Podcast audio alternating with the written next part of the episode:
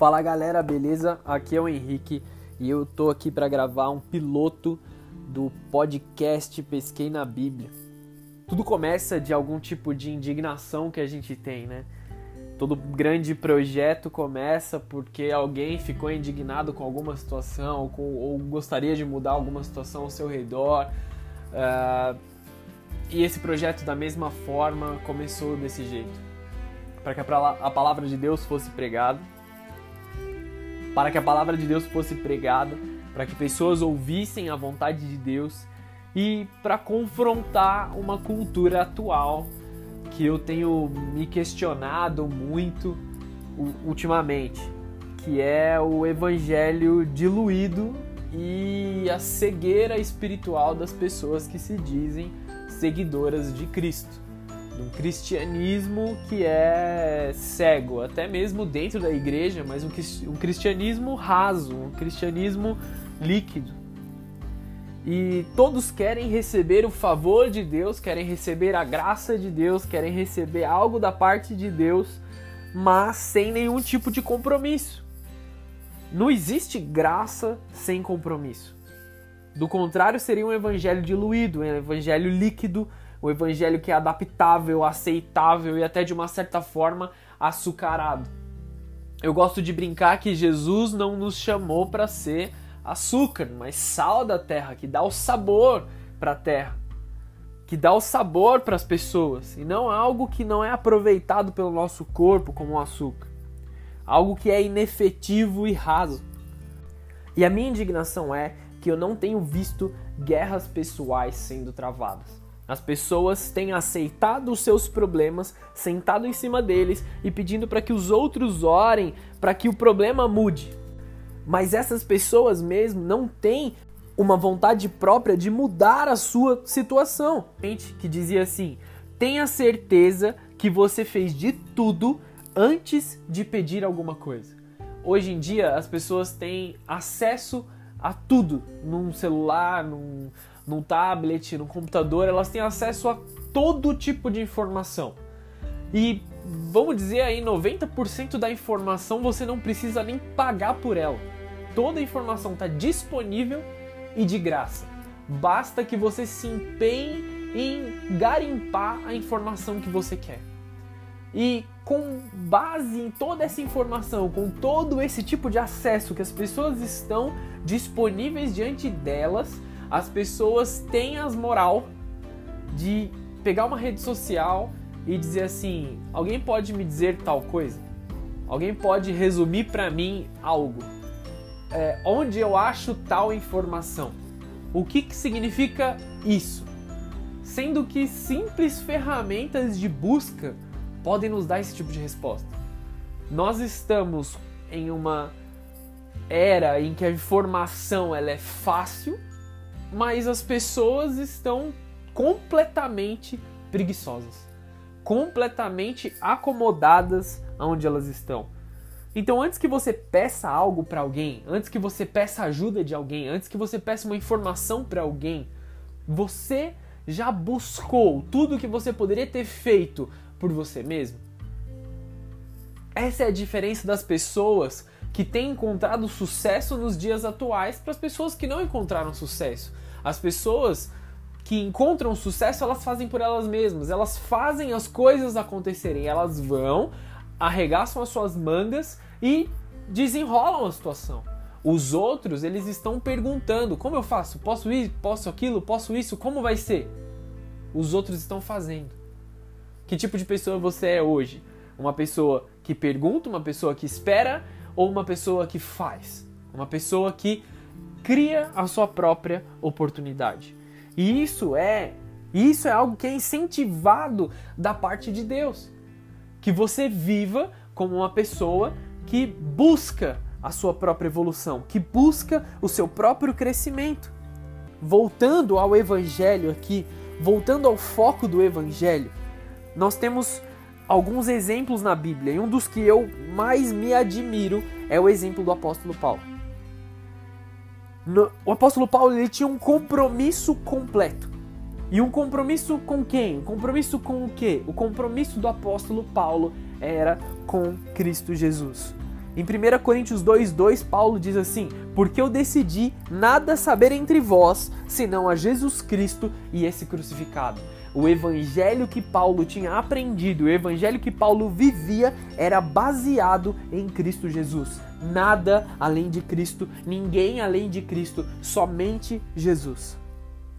Se outras religiões não misturam as suas crenças, não misturam os seus entendimentos e não se misturam com outras pessoas, por que deveriam os cristãos aceitarem outras coisas e se misturarem com outras coisas? Isso é a miscigenação que corrompeu por muito tempo o cristianismo. Porque você flerta, porque você flerta com o erro. Somente Cristo. Paulo, ele era um cara completamente instruído. Em tudo, ele tinha ótimas faculdades. Em tudo, ele era muito especializado naquilo que ele vivia.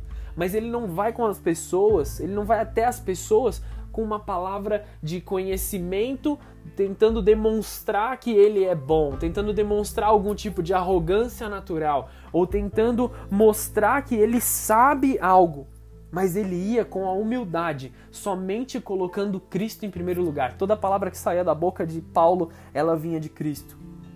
Porque ele já tinha completamente sido transformado pelo evangelho de Jesus. Igrejas em reuniões em que a manifestação de Cristo é real, porque esse é o plano de Deus, essa é a vontade de Deus. A unidade do povo, como em Atos, como era em Coríntios e todo o Novo Testamento que você pode ler. Todos precisam de, de uma ajuda. Todos precisam de algum impulso, de um pastor, alguém para te guiar, alguém para te, te auxiliar, alguém para estar debaixo de obediência e honra. Assim como pastor também estará debaixo da honra de Deus. E o cristão, ele só se move pela palavra de Deus, não por pressão e não por motivações externas. Não é a sua necessidade que vai te mover, mas sim a palavra de Deus. Porque Deus também não se move de acordo com a sua necessidade. Não é porque você precisa de algo que Deus vai se mover a teu favor. É porque a sua fé entra em exercício, aí sim Deus se move ao seu favor. Deus move os céus ao teu favor. Então não é porque você precisa de algo que Deus tem que fazer alguma coisa. Ah, Deus tem que fazer alguma coisa na minha vida. Não, você precisa exercer a sua fé para que a manifestação de Deus seja real em você. Precisamos voltar aos fundamentos básicos da palavra de Deus. Não beber, não se drogar, não cobiçar a mulher do próximo, não adulterar, deixar de lado toda a sensualidade, tudo o que te afasta de Deus porque hoje todas essas coisas estão sendo relativizadas de acordo com a palavra de Deus. Eu tenho ouvido recentemente pessoas dizendo que usar drogas não é tão errado assim. Pessoas que se dizem cristãs dizendo que usar drogas não é algo tão ruim assim. Pense na situação em que nós estamos. Qualquer tipo de entorpecimento, qualquer tipo de embriaguez, física ou espiritual, ela é contrária totalmente à palavra de Deus. Não existe nenhuma sombra de dúvidas quando você vai até a palavra de Deus e não pode existir nenhuma sombra de dúvidas quanto a isso nos nossos corações. Uma vez eu ouvi um grande pregador dizendo: se nós passássemos a sua vida, seus últimos dias em um telão para que toda a cidade que você mora pudesse ver, o que essas pessoas veriam? O que essas pessoas veriam? E principalmente, os seus momentos de os seus momentos escondidos, os momentos em que ninguém está te vendo. Se as pessoas te vissem no momento em que ninguém está te vendo, o que as pessoas veriam? Você está envolvido em alguma guerra pela sua vida? Se você não tem nenhum problema, você, na sua vida você não tem nenhuma situação com algum tipo de problema, com algum tipo de dificuldade, você está prestes a ser chamado por Deus, porque a vida ela tem problemas. Dificilmente alguém diria que está tudo extremamente tranquilo na sua vida. E se você está vendo tudo ao seu redor extremamente tranquilo, você não está vivendo o evangelho da forma correta. Porque o evangelho, ele gera no coração do homem o desejo de guerrear ou pela sua vida ou pela vida dos outros. se você está tudo tranquilo, se você está num momento de paz constante, em que nada é importante para você, não, não há nenhum motivo de melhora, você não conhece o Evangelho. Você não conhece a palavra de Deus. Se você conhece a Bíblia, mas não está envolvido em alguma guerra pessoal, você está fazendo isso errado. Ou você não conhece a Bíblia de forma nenhuma. Nesse momento que você está ouvindo esse podcast, que você está ouvindo essa gravação, eu quero te instruir a fazer guerra. E eu provavelmente vou pregar sobre isso até que eu veja as pessoas fazendo guerra ao meu redor, sabe? Eu tornei isso um estilo de vida e nos últimos meses eu tenho feito muitas pregações relacionadas à guerra, relacionadas à guerra pessoal. E eu repetirei a todo custo se for necessário. Vamos fazer uma análise aqui da vida de Davi, rei Davi. Se você não conhece o rei Davi, eu vou resumir de forma muito rasa, tá bom? Você pode procurar na palavra de Deus e entender quem é o rei Davi, mas de forma muito rasa e muito específica, ele foi um ótimo rei. Ele foi um rei lembrado por, muitos, por muito tempo, e a palavra de Deus diz sobre o rei Davi que ele era um homem segundo o coração de Deus, ou seja, Deus disse sobre Davi que Davi tinha um coração segundo o coração dele. Davi era um homem para todos os fatores bom, para todos os fatores era um homem correto. E Davi cometeu um erro. Davi caiu em adultério. Muitos julgam esse como o maior erro de Davi. Muitos julgam, a, em face à palavra de Deus, que este foi o pior erro de Davi. Mas o pior erro de Davi não foi exatamente o adultério. O erro de Davi foi o erro que veio antes do adultério. Presta atenção comigo o que diz na Bíblia em 2 Samuel, capítulo 11, versículo 1. Na primavera, época que os reis saíam para a guerra, Davi enviou para a batalha Joabe e os seus oficiais e todo o exército de Israel eles derrotaram os Amonitas e cercaram Rabá. Mas Davi permaneceu em Jerusalém. O texto começa na primavera, época que os reis saíam para a guerra, ou seja, era época que Davi não deveria estar em Jerusalém, Davi deveria estar na guerra. O exército de Davi ele foi bem sucedido. Eles derrotaram os amonitas, eles cercaram Rabá, mas tudo debaixo da liderança de Joabe, não da liderança do rei Davi.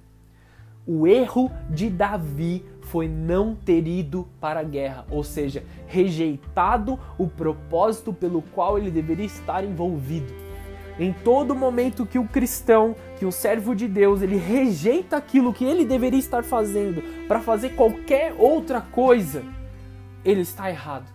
Ele já está em pecado, rejeitando a vontade de Deus o rei Davi deveria estar liderando o exército lá para vencer os amonitas. Ele deveria estar cercando a Rabá. Mas Davi permaneceu em Jerusalém, na sua casa, no seu conforto. Qualquer acordo de paz com o comodismo é acordo de paz com o pecado. Quando se está em um campo de batalha, há algo na guerra que agusta os seus sentidos. Existe uma tendência violenta na verdade, na verdadeira vida cristã, que é a guerra contra você mesmo. Cuidadosamente nós temos que entender violência contra quem ou violência contra o quê? Não é contra as outras pessoas, não é contra sua sogra, seu chefe, seu vizinho, seus irmãos, seus pais, não é contra católicos, contra espíritas, contra os testemunhas de Jeová, contra os budistas, contra os macumbeiros, nem mesmo contra os ateus.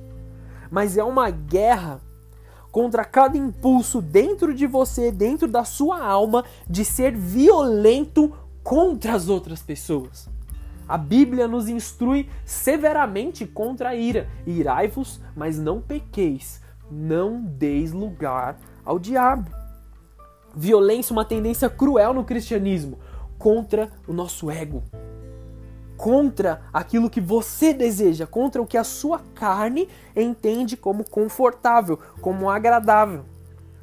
E tudo em nós que permite fazer algum tipo de paz com o pecado. Um acordo, tempo de paz em nossa mente, de qualquer forma de pensar que se acomode com o que é normal para o mundo, independente da Bíblia. Nós fazemos guerra contra nós mesmos, violência contra toda luxúria em nós, todos os desejos escravizados por comida, por cafeína, açúcar, chocolate, bebidas alcoólicas, pornografia, dinheiro, adoração aos homens, uh, aprovação dos outros, poder, fama, likes nas redes sociais. Esse é o nosso inimigo. Nós mesmos.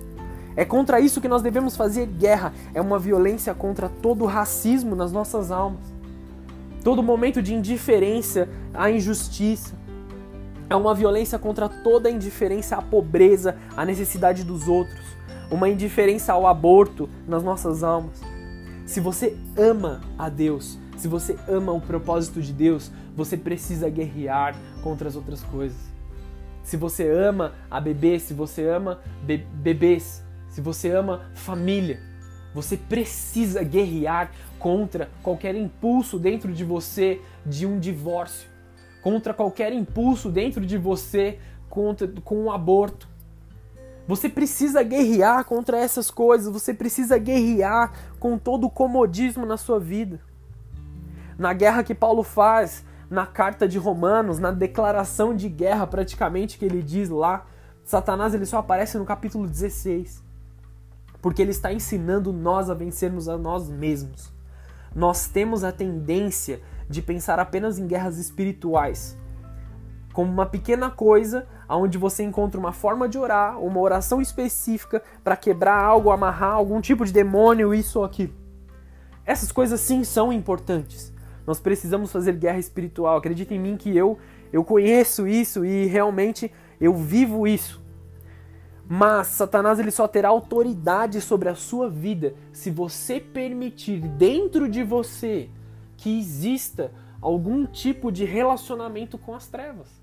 Se dentro de você você se permite ter um relacionamento com as trevas, Satanás terá total acesso com a tua vida. Do contrário, não. O meu maior inimigo não é Satanás. O meu maior inimigo sou eu mesmo, é o Henrique. Ele é a única razão pela qual eu poderia ir para o inferno. Satanás não tem o poder de te mandar para o inferno. Preste bastante atenção nisso. Satanás foi condenado a passar a eternidade no inferno. Diferente daqueles desenhos que a gente assiste quando criança, Satanás ele não reina, ele não se assenta num trono no inferno. Satanás está no inferno sendo punido por Deus. É Deus quem reina no céu e no inferno. Deus é o governador do mundo todo. E Satanás está em lugar de ser destruído. Se o homem se permitir seguir o caminho da desobediência, seguir o caminho da rejeição a Deus, seguir o caminho de se amaldiçoar, a, passando o tempo fora de Cristo, ele viverá na mesma condenação de Satanás, que é o inferno. Do contrário, viverá com Deus. Do contrário, viverá nas grandes, maravilhosas promessas que Deus tem para as nossas vidas. E por isso eu realmente me importo com o nosso aprendizado quanto a lutar essa batalha. Cristianismo não é e nunca será um acordo de paz com o mundo, da forma com que a religião é.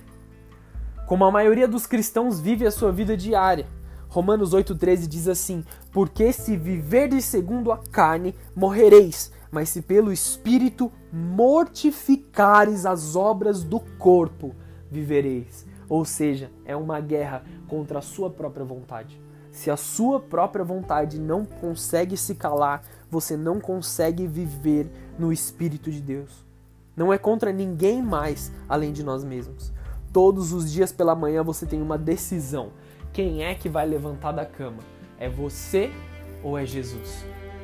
Quando nós nos convertemos, quando aceitamos Jesus como nosso único suficiente Salvador, existem duas pessoas agora morando dentro do seu corpo.